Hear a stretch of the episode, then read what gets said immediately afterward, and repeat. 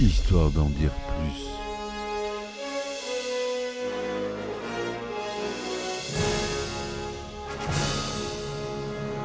Eh ben attendez, on est en France Allez, cul sec. Hop.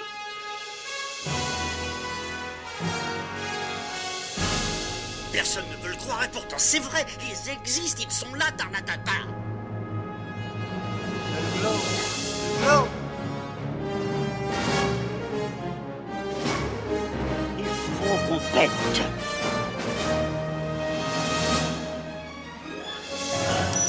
Voyons, circuit branché, convecteur temporel temporisé. Bonjour, bienvenue sur Histoire d'en dire plus. Aujourd'hui, on parle d'un film produit par Steven Spielberg. Un film de notre enfance avec euh, des effets spéciaux révolutionnaires pour l'époque. Vous aurez reconnu Casper, le gentil fantôme. Allez, on y va. Alors, Casper, sorti en 1995, est une adaptation cinématographique du personnage de bande dessinée créé par Seymour Rhett et Joe Oriolo en 1939. Il raconte l'histoire d'un gentil fantôme qui se lie d'amitié avec une jeune fille et son père, venus s'installer dans un manoir hanté. Le film a été réalisé par Brad Sieberling et produit par Steven Spielberg, on l'a dit. Avec un budget confortable de 55 millions de dollars, il a connu un grand succès au box-office, récoltant plus de 287 millions de dollars dans le monde. Il a également reçu des critiques positives, saluant les effets spéciaux, l'humour et le charme du film. On pouvait s'y attendre avec une production Spielberg, évidemment. La production du film Casper a commencé en 1991, lorsque Spielberg a acquis les droits du personnage auprès de Harvey Comics, qu'il éditait jusqu'alors. Il a confié le scénario à Sherry Stoner et Dina Oliver, qui ont imaginé une histoire originale, mêlant comédie, fantastique et romance. Le film devait initialement être réalisé par Alex Proyas, mais il a quitté le projet en raison de différends artistiques avec euh, Spielberg. Silberling, qui avait réalisé des épisodes de la série télévisée Les Contes de la Crypte, produit par Spielberg, a été choisi pour le remplacer. Le film est inspiré du court-métrage d'animation Casper le gentil fantôme, réalisé par Itz- Izzy Sparber pardon, en 1945. Le tournage du film a duré environ six mois,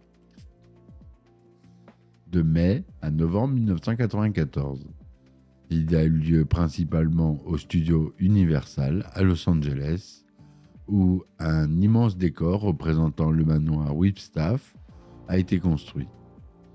Le film a également utilisé des décors naturels en Californie, au Maine et au Texas. Le film fait appel à de nombreux effets spéciaux numériques, notamment pour créer le fantôme Casper et ses oncles. Ces effets auraient été réalisés par la célèbre société ILM dont j'ai parlé plusieurs fois dans mes podcasts, Industrial Light and Magic, le numéro 1 mondial des effets spéciaux.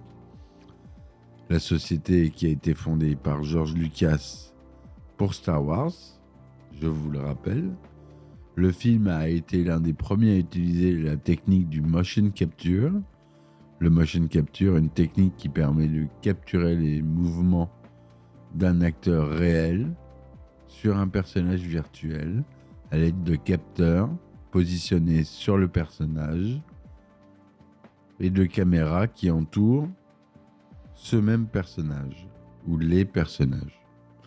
Le film Casper a été l'un des premiers films à bénéficier d'une large campagne marketing comprenant des produits dérivés, des jeux vidéo, des bandes originales et des partenariats avec des marques comme Pizza Hut ou General Mills.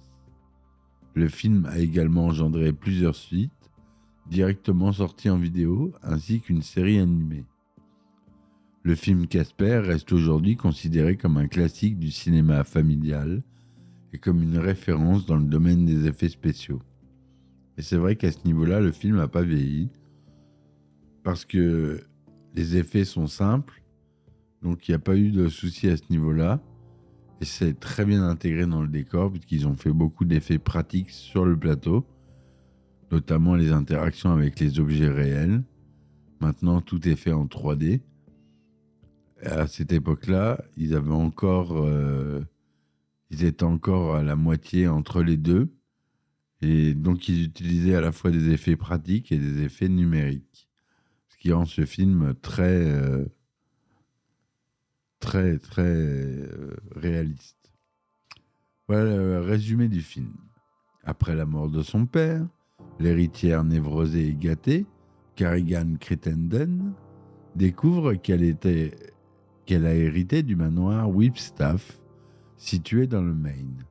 Dans le testament, tandis que sa vaste richesse est allée à plusieurs œuvres caritatives sur des animaux, Carrigan et son avocat et ami proche Dibbs trouvent une carte dans les papiers du testament qui parle d'un prétendu trésor caché à l'intérieur du miroir.